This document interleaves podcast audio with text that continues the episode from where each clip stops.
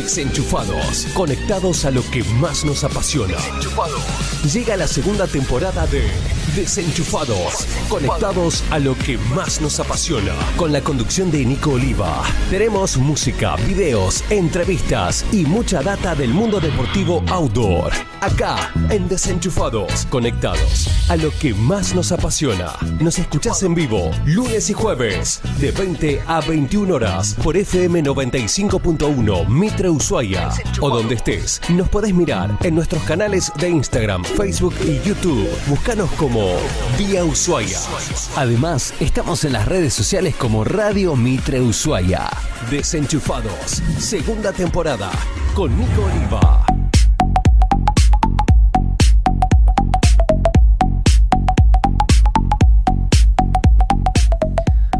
Buenas, buenas, buenas, buenas tardes. Bienvenidos, bienvenidos a todos, queridos amigos. Qué lujo, qué lujo de desenchufados número 14, conectados más que nunca al mundo que nos apasiona, el mundo de los deportes outdoor. La verdad que hoy va a ser un programón y me encanta que vos estés acá conmigo conectado. Ahí va, seguimos, vamos, vamos.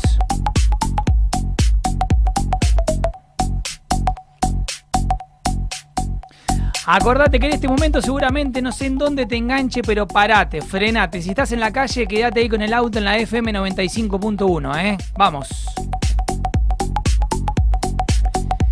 Y si te hiciste el tiempito porque nos venís siguiendo, porque viste que el otro día, el lunes estuvo, el martes, perdón, estuvo Coco Beltrame, eh, hoy dijimos que llega un invitado de lujo. Si te lo perdiste y no sabés quién es todavía, te digo que realmente no te lo pierdas. Andate ya mismo, si por ahí estás en casa, nos estás viendo por Instagram. ¿A dónde? A las páginas oficiales de Radio Mitre Ushuaia en Facebook y YouTube oficial. Nos mirás en este hermoso formato de Radio TV.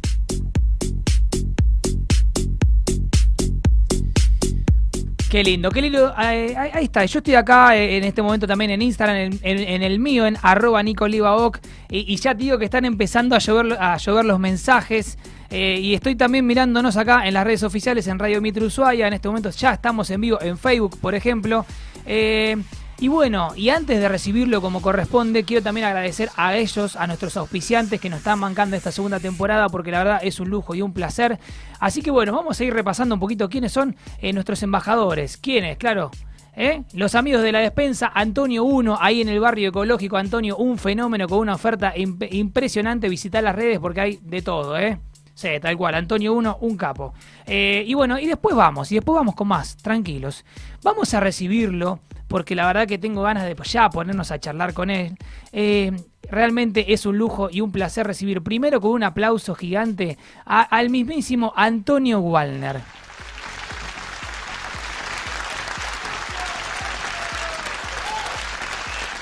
Antonio, ¿cómo estás? Bienvenido. Eh, Nico, buenas noches. Estoy muy contento de estar contigo. Ya creo alguna expectativa en mí eh, venir a este, esta entrevista. Hace mucho que no las hago, a pesar de que en mi época yo estuve vinculado a la radiodifusión aquí en, en Ushuaia. Claro que sí, Antonio. Wow, qué lindo escucharte. Y les digo algo, o sea, eh, por ahí también ahí como que me trabé un poquito porque es, es tenerlo acá, Antonio. Antonio, realmente y públicamente, como lo hago siempre, te agradezco tu tiempo, tu buena onda, tu predisposición. Estás a muy poquitos días de cumplir años, ahora en octubre, después vamos a pasar el dato. No le da, pero el día, el 6 de octubre, amigos montañeros, 6 de octubre, cumple un grande de- del mundo de las montañas. Eh, y la verdad, Antonio, que para mí fue una, una grata sorpresa el que te hayas brindado a charlar conmigo. Un placer, Antonio. Eh, hace tiempo que no concurría a una entrevista, entonces este, me agarra como, como un novato en estas cosas, pero estoy bien dispuesto Bien, bien, a Antonio. contar algunas historias que es interesante. Qué lindo, porque hay que, hay que hacer que, que el mundo de la montaña, Antonio, siga activo. Eh, nos separan unos cuantos años entre vos y yo, pero bueno, yo hace 10, un 11, un poquito más de 11 que vivo acá en Ushuaia, Antonio, y muchas veces he transitado lugares donde el apellido Wallner estaba ahí. Y yo que me fui metiendo en el mundo de la montaña, de a poco, un montañero amateur, eh, siempre, viste, tuve esa cuestión de, de, de- de poder viajar en el tiempo y, llegar a ese Ushuaia, Antonio, que vos viviste allá por la, por la década del 50 como montañista. Y me imaginaba, ¿no? Eh, esas cuestiones épicas. Y bueno, hoy, vamos a charlar acá con vos de eso, Antonio. Por eso directamente eh, quiero que nos vayamos a, a, aquella época. Antonio, ¿vos cómo llegaste al montañismo, Antonio? De la mano de mi padre. Mi padre era un, un joven austríaco que vino de sus montañas, allá del Tirol. Este, llegó a Buenos Aires, y el lugar donde no se adaptaba. Yo nací en Buenos Aires. Mira. Y no se adaptó nunca y aprovechó la oportunidad en aquellos años, estoy hablando de la década del 40, que se, eh, se iba a la cárcel de aquí de Ushuaia se y, Se y se instalaba a la base naval. En Buenos Aires contrataban personal eh, para trabajar en los distintos talleres de la base. Eh, mi padre fue contratado por la Marina en el año 48 y llegó a Ushuaia en el viejo transporte Chaco y un tiempo después, unos meses después, ya se trajo la familia hasta Ushuaia. Mira. A partir del 48 que estoy aquí. Desde el 48, queridos amigos. O sea, imagínense, Antonio tuvo una vida en este lugar eh, forjando, abriendo camino también, literalmente, amigos, porque eh, Antonio acá presente realmente es, es, de esas personas que ha, abierto huellas, chicos, ha, hecho senderos, Antonio. Sí, empezamos eh, retomando un poco la hilación de la historia esta. Mi papá, que era ya era un hombre grande, pero no tenía ya este, eh, condiciones físicas como para dedicarse a, la montaña. Pero él notaba siempre de que, o nos hacía notar, de que en la población de Ushuaia de aquellos años Bien. no existía contacto con la naturaleza por parte de los pobladores. Los pobladores se ocupaban de sus cosas, sus necesidades, y veían nevar, veían el hielo como una cosa más del, del lugar, que había que soportarlo. No era una cosa que se disfrutaba se soportaba el hielo y la nieve. Era un fastidio para muchos. Entonces él decía, ¿cómo que la gente no disfruta de la nieve, de la, naturaleza, de las montañas, como en mi país, que eso es, es una actividad tan, tan desarrollada? Este, la gente no, no tiene eh, cariño por estas cosas acá. Había, el problema es acercarlos a la naturaleza que tomen contacto más estrecho, si bien viven en un entorno natural, pero tienen que tomar contacto con la montaña. Apreciarla más, convivir. Eh, no ven en la nieve un fastidio que molesta, aprovechenla para esquiar. Bueno, no había esquiadores en aquel tiempo. Así que, bueno, la, la, cuestión es que nos empezó a inculcar a los jóvenes de aquel entonces la idea de agruparnos y tratar de que la gente fuera a la, a la naturaleza para disfrutarla. Antonio, me encanta, escúchame. Acércate un poquito más al micrófono, por favor. Ahí está, tranquilo, estás impecable. Ahí está, hablale bien cerquita porque te queremos escuchar bien clarito porque eh, es un lujo tenerte y no queremos perdernos ni una coma, Antonio, de lo que nos contás. ¿eh? Así que de repente tu padre empezó a inculcarle a los jóvenes de esos momentos, vos eras uno de esos, eras, era, era su hijo. Eh, y se empezó a conformar un grupo de jóvenes que empezó a convivir, empezó a, a, transitar ese camino de, aprendizaje que quería volcarles tu padre, ¿no? Y, de ahí salieron las primeras caminatas. Sí, primero mi padre reunió un grupo de amigos y le dijo, somos un club, club andino, dijo. Así. Pero no había papeles, no había sede, no había elementos, no había nada. Somos un grupo, vamos a a, dedicarnos a llevar gente a la naturaleza, a la montaña, a apreciar la nieve, a apreciar el hielo. En aquella época eh, el hielo se usaba acá en Ushuaia como un elemento natural para patinar. Era lo único que... como el deporte del momento. Eh, sí, era una cosa natural aquí, eh, patinar. Nosotros patinamos en las calles en aquel tiempo, no había ningún problema, íbamos de un domicilio a otro con patines. Este, pero mi padre este, dice, hay que formar un club. Nosotros éramos chicos todavía, yo tendría 14 años. Mira, Antonio, ahí en la pantalla estamos viendo, ese es el ah. primer Ese es el primer... Ahí, ahí lo ponemos de nuevo, quédate tranquilo, lo ponemos de nuevo, Antonio. El logotipo que hizo mi padre cuando ya el Club Andino estaba constituido. Eso fue ya por los primeros años del 50. Mi padre este, logró reunirnos a los jóvenes, que éramos chicos todos, gente de 16, 17, 18 años, y nos convenció de formarnos un club andino. Este grupo primitivo del club lo pensó seriamente y dijo, esto para organizarlo tenemos que hacer papeles, tenemos que demostrar que somos una organización. Hagámoslo serio. Eh, justamente, había que eh, presentar... Este, Presentarse como institución. Como institución en sociedad y ante la, la, ley. Y bueno, entonces surgió la necesidad de constituirnos como club andino, para lo cual un trabajo previo fue hacer estatutos, crear una comisión directiva, abrir libros eh, y empezar a cobrar cuotas y cosas por el estilo. Alquilamos una sede en la calle San Martín, donde está un negocio muy importante ahora, Atlántico Sur, y justo en ese lugar teníamos una sede allá por el año 53, 54. Muy bien, qué lindo, qué lindo. Así que forjaron desde el inicio eh, este nacimiento de este club, que, que, salió de un grupo ahí de amigos, y a partir de ahí empezaron también a eso, a, construir realmente, no tanto en papel, sino también en, la realidad, en lo tangible, en lo material. Eh, terminando este, este momento, este esta memoria, el distintivo que está ahí fue una de las primeras obras de mi padre para eh, donarse al, al, club. En aquel tiempo mi padre era también plástico, pintaba. Artista. Así que pintaba cuadros y nos costó mucho hacer un dibujo que afortunadamente perdura hasta hoy, ¿no? Está hermoso, Antonio, mira cómo está, está espectacular, lo estamos viendo y lo estamos disfrutando. Hay cosas antiguas como el, bastón de esquí, que era una caña de, caña de bambú. claro, claro, claro, de caña, de palo. Los, bastones se hacían así.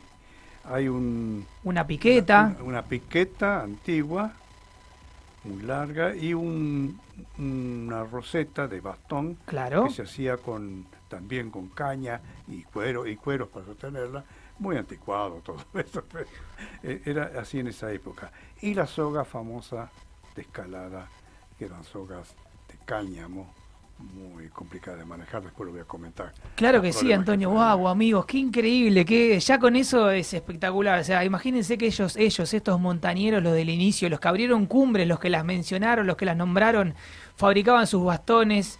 Eh, la verdad eran, era, qué tiempos aquellos, Antonio, ¿no? Porque me imagino que vos ustedes se han enfrentado a, grandes desafíos con respecto a, a cumbres. Más que nada, nuestra época fue consolidar la institución como Club Andino, es una etapa muy importante que nos llevó tiempo y lo logramos en el año 56. Seis añitos después que arrancaron. Sí, justamente el 4 de noviembre de 1956 hicimos el acta fundacional legal. El club existía del año 1950. Claro. Y tengo constancias de que sí tiene 50 porque hay antecedentes de primeras cumbres o cumbres alcanzadas por gente que se mencionaba del Club Andino. Wow, mira, y hablando de cumbre, nos vamos a meter en una foto que tenemos por ahí. Eh, a ver, ahí la vamos a ver. Cada tanto se nos corta un poquito el monitor, pero ahí estamos bien. ¿Eso puede ser algo del bridge, Antonio, eso? ¿De?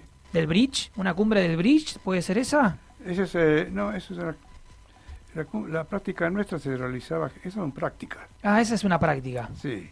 Y después tenemos, tenemos más fotos, vamos a poner otra más, la verdad, creo que tenemos ahí una, ahí está, mira, mira ese grupo de montañistas. Ah, no, eso sí es la cumbre de Olivia. La cumbre de Olivia, chicos. 1959 creo que fue, sí. Ahí están presentes, estoy yo en primer, primer lugar, ahí a la derecha, Oriol Domenech, un médico que es muy famoso aquí, Dagoberto Reyes, este, un viejo amigo del club, Peralta, Victoriano Peralta, y un muchacho de Córdoba que no recuerdo cómo se llamaba. Y está, yo, eh, y que está sacando la foto era Jorge Santamaría, un gran amigo mío, un gran montañés. Wow. Y, y, llévame a esos momentos, porque yo te cuento, Antonio, que por ejemplo te veo vos acá en la cumbre de Olivia en este momento, eh, y trato de vivir también tu momento, porque hoy en día te digo que obviamente lo, lo, verás, Antonio, los materiales han cambiado tanto, las cuerdas, las piquetas, y a veces hoy en día muchos escaladores dicen, no, che, no, si no tengo tal material no subo. Eh, el deporte se ha puesto un poco exquisito, diríamos, eh, pero también te veo a vos acá y digo ¿Qué, qué, batallas habrán tenido ¿no? para lograr esas cumbres también? Nico, te cuento una, una característica de nuestros equipos. Las sogas eran de cáñamo, yute, de, de, fibras naturales. Entonces esas sogas eran, tenían que ser muy gruesas. Eran sogas de 12 milímetros por lo general, bastante gruesas.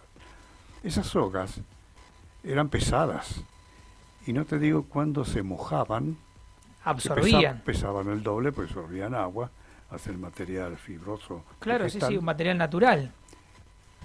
Absorbían el agua. Y no te digo cuando se congelaban, eran verdaderos cables de acero, que había que enderezarlos porque quedaban retorcidos y enderezarlos como si fuera un, un cable de acero duro. De, era terrible manejar esa soga. Pero así todo hacían encordadas, Antonio, y llegaban a la cumbre del Olivia, o sea... Sí, nuestras cordadas eran... ¿Eran un poco locos, Antonio, por decirlo de alguna forma? Para la época, sí. Para la época éramos corajudos, digamos, no teníamos mucha experiencia. Este, nosotros aprendimos a escalar eh, leyendo libros, en aquel tiempo no había internet, leyendo libros y revistas, consiguiendo materiales que nos regalaban como clavos, porque la escalada nuestra era libre.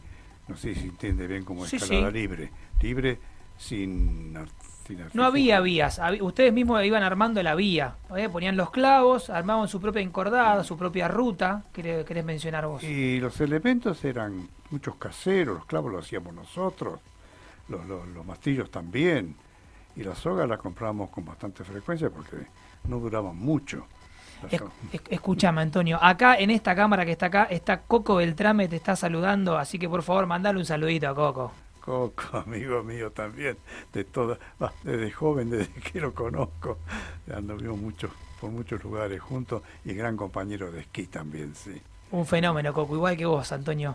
Eh, vamos a meternos en otra imagen, Antonio, porque les cuento a todos, queridos amigos, que Antonio, todo lo que estamos viendo, Antonio se encargó de mandármelo por mail. Estos son fotos históricas, queridos amigos. Esto es material propio de Antonio que se tomó la, amabilidad de cedernos para que todos podamos disfrutarla. ¿Eso es una escalada del glaciar? Eso en el Martial, sí, el glaciar Martial, una práctica en hielo, pero en hielo este, sobre el viejo glaciar, porque hay partes de ahí que han desaparecido. Ahora nos vamos a ir metiendo un poco. Y ahí mirate, Antonio, ahí estás hecho un, un, grosso. Esa, esa foto tiene una historia. Nos juntamos, este es el refugio en construcción todavía. Nos quedamos juntarnos una Navidad, varios amigos, para celebrarla en el refugio. Sí. Y el único que fui fui yo. ¿Qué pasó con el resto? No vinieron. Así que me saqué una foto en Navidad solo. Mira, y ahí mírate, ahí tenés Antonio, ahí estás equipado con esas cuerdas. Esas cuerdas famosas, clavos ahí colgando. Y esa foto es en descenso de Olivia una ascensión frustrada. Una escalada frustrada. Les cuento que Antonio, chicos, tiene una memoria porque él está viendo las fotos y él las tituló, me las mandó. Eh, gracias Antonio por este lujo, este placer que nos está dando a todo el mundo montañero, porque desenchufados, esta iniciativa que estoy llevando adelante Antonio, trata de eso, de conectar y de compartir con más amigos aventureros y para mí es muy importante que todas las, las generaciones actuales, las que están atrás, las que vos compartiste, eh, sigamos manteniendo esto tan lindo que es lo que, ah, lo que dijiste al inicio, conectarnos y compartir con la naturaleza que, nos rodea, Antonio. Em, vamos a meternos, Violeta, nuestra querida productora, en las imágenes del refugio que nos decía Antonio, mira, ¿esto qué es, Antonio? Es el famoso refugio del Martial, donde diría que institucionalmente nació el Club Andino ahí. Ahí donde se reunió todo ese grupo de gente, donde charlábamos en esas largas noches de invierno, con un sol, sol, de noche. Sí. Y conversábamos cómo teníamos que hacer en las noches de descanso. En invierno esquiábamos durante el día en los faldeos del Martial. Hay que ubicarse en los años 50 que no había pistas, no había... Claro. Los, los pocos privilegiados que teníamos esquíes, nos juntábamos ahí para esquiar en los faldeos del Martial. Con los esquíes al hombro subíamos, a cierto punto, después descendíamos esquiando. Así que el día lo pasamos, en los cortos días de invierno lo pasamos ahí. En verano nos juntamos a, nos juntamos a escalar. Y escalamos todo el anfiteatro del Martial todo fue escalado por nosotros en esos días. Y a la noche lo pasamos en refugio siempre. Mira, Antonio, vamos a la imagen que tenemos acá, ahí a la de la pantalla en la derecha. Ahí tenés unos cuantos amigos con ese refugio que ahora está, claro, sin nieve. Ese es el refugio todavía recién terminado. Todo eso lo hicieron ustedes aparte. En aquella época todo se hacía a mano. Nadie pagaba nada por, para que lo hicieran. Todos manejamos el hacha, la sierra. Ahí está en construcción el refugio con un viejo amigo que se llamaba Soto Rifo que me ayudó a, trabajar con los... Ve con el hacha, todo, todo, todo el hacha. y mira, mira la siguiente imagen, creo que eso es lo que mencionabas, esto es la Navidad, ¿no? Sí, esa es una Navidad donde mi padre subía con alguna dificultad ya, pero eh, hacía regalos a los presentes ahí, regalitos de Navidad pequeños, una lapicera, un, un almanaque, cualquier cosa. Y, pero todos, todos contentos ahí celebrando la Navidad. Qué lindo, Antonio, qué lindo. Escuchame, Antonio, y me quedo por ahí pensando un poco en algo también que justo acá un amigo me lo hace recordar. Estos esquíes, ¿cómo se hacían de esos esquíes en esos momentos? Era difícil. Eh, hay que recordar que siempre en nuestro país tuvimos dificultad para importar cosas, ¿no? Así que no, no había muchos esquíes. Tuvimos la suerte de que acá eh, aparecieron algunos esquíes, que nosotros decíamos esquíes patria patria porque venían del ejército. Mira. El ejército había hecho en la década del 40, había hecho fabricar unos cuantos esquíes de una madera de hickory se llamaba, y eran de madera los esquíes en aquel tiempo. Ok. Los cantos eran de, de acero, no eran de acero tampoco, era una chapa galvanizada dura que estaba atornillada en secciones cosa que obligaban que, que se perdían las chapas y no tenían cantos prácticamente.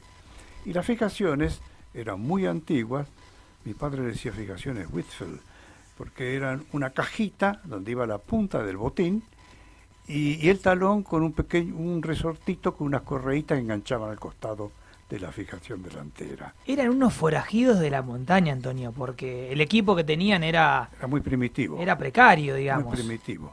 Los bastones ya lo comentábamos, de cáñamo, este, con una tremenda roseta este, abajo, pesados, eran muy complicados, muy largos también porque no había, eh, no había en aquel tiempo no había estándar eh, protocolo, digamos, que tiene que el bastón ser de esta altura, el esquí de esta altura. Por naturaleza los esquís eran muy largos, dos metros diez, dos metros veinte, eran muy largos. Y escúchame, Antonio, pero eh, si te llevo también a ese recuerdo vos como esquiador, ¿no? Porque me imagino diciéndolo a los tiempos de hoy, surfeando eh, la, la, Ushuaia de esa época.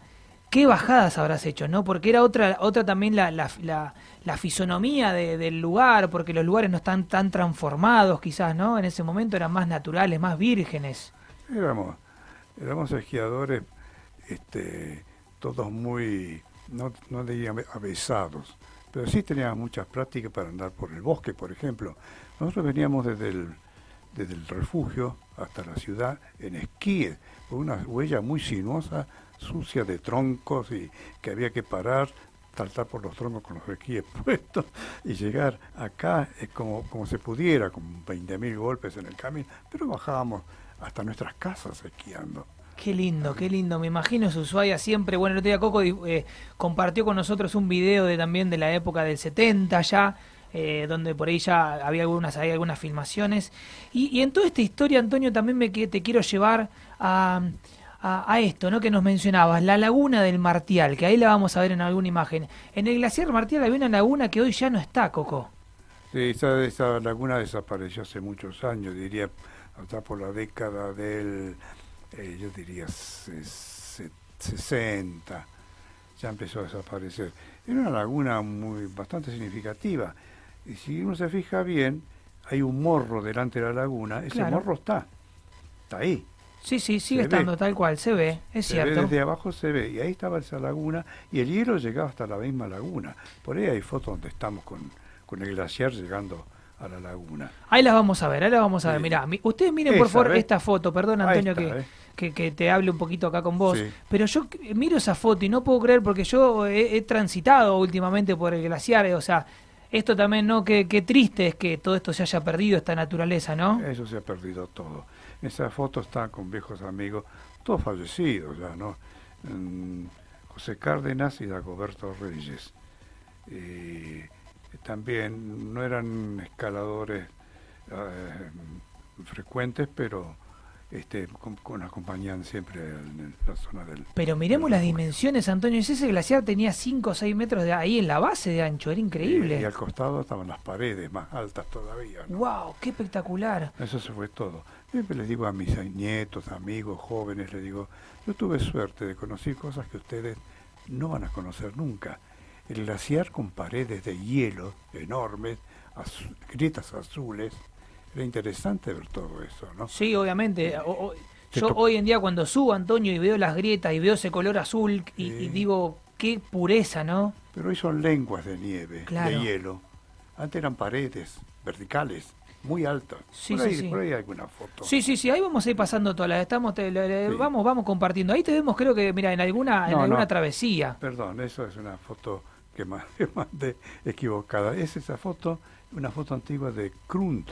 Mirá, Es los albores del esquí en Tierra del Fuego. Tomá, no estaba tan equivocada, es parte de la historia, Antonio. Ese- me estás haciendo un chiste ya. Ese Don Krunt, yo llegué a conocerlo. ¿Usted conoció a Don Krum? Sí, querido, lo conocí a Don Krunt.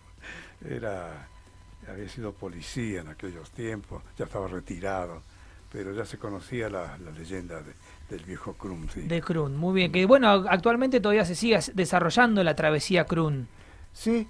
¿Usted este, la habrá hecho unas cuantas veces o no? No, yo la travesía Krunt, no, bueno, ahora es nuevo eso, ¿no? Para, O quizás el nombre que le han colocado, pero digo, es la travesía que se hacía que eh, una, una caminata por todo el valle, Ah, sí, por sí, el sí. antiguo paso del Garibaldi. Sí, sí, sí. A eso me Lo- refería. Lo he hecho más bien con la Marcha Blanca. Ah, muy La bien. primera Marcha Blanca se hizo desde el- la hostería del Paso Garibaldi abajo. Sí.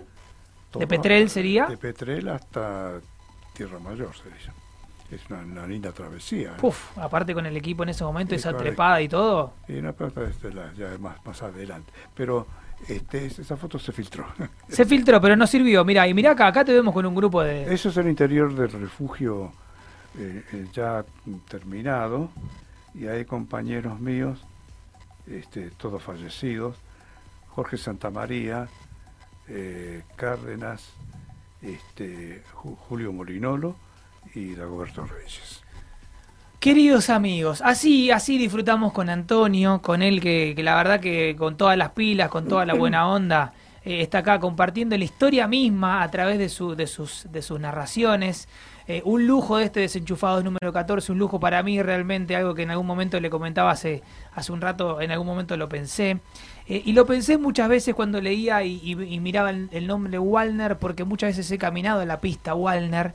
Y ahí me quiero ir con vos, Antonio. ¿Cómo surgió la pista Walner, a la cual después se, se, llegó con, con ese apellido? Bueno, eh, empecemos por el final.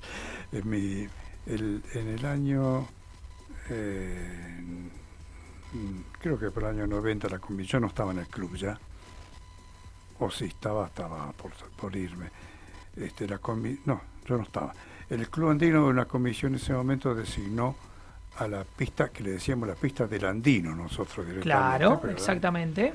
Le le designó el nombre de Wolfgang Wallner porque era mi padre. De Wolfgang Barner. Sí, Muy bien. por ser el socio número uno, fundador Fundador. y socio número uno. En la misma época se puso la- el nombre de la pista Yerman, Francisco Yerman, Claro. pues Yerman fue el, el primer instructor y, e impulsor de los deportes de, de esquí de fondo eh, acá en esta zona. Muy bien. Y, y bueno, qued- quedaron esos nombres. Así que yo no tengo nada que ver con, el, con las pistas en cuanto al nombre, ¿no? Es por mi padre. Viene de tu padre, pero digo, por ahí quizás me, me- me voy también a que en esos momentos esa pista, vos también me imagino que de alguna otra forma han sido partes para poder abrir esa huella, digo, ¿no? La, la- Esa la constru- franja. La construcción de la pista fue una epopeya para nosotros. Fue muy sacrificado y llevó mucho tiempo. pero era tanto el entusiasmo que teníamos. Ya el club tuvo un bajón allá por la década del 60 y se reactivó en el 70. Justo en ese, en ese año, por ahí llegó un joven mendocino que se llama, se llama lo, lo, mantenemos en vida todavía. Se llama Juan Carlos Begué. Muy bien, Juan Carlos Begué, te digo que el otro día salió en la charla con Coco y yo le pregunté a Coco, eh, Juan Carlos eh, eh, también podría compartir una de estas charlas conmigo, ¿vos qué crees? Tiene mucho para conversar también. Juan Carlos se acercó inmediatamente a mí cuando llegó. Al otro día de llegar ya estaba en contacto conmigo y hablábamos de esquí, de montañismo. Él le gustaba mucho el esquí. Entonces empezamos a, trabajar juntos en la reactivación del club andino.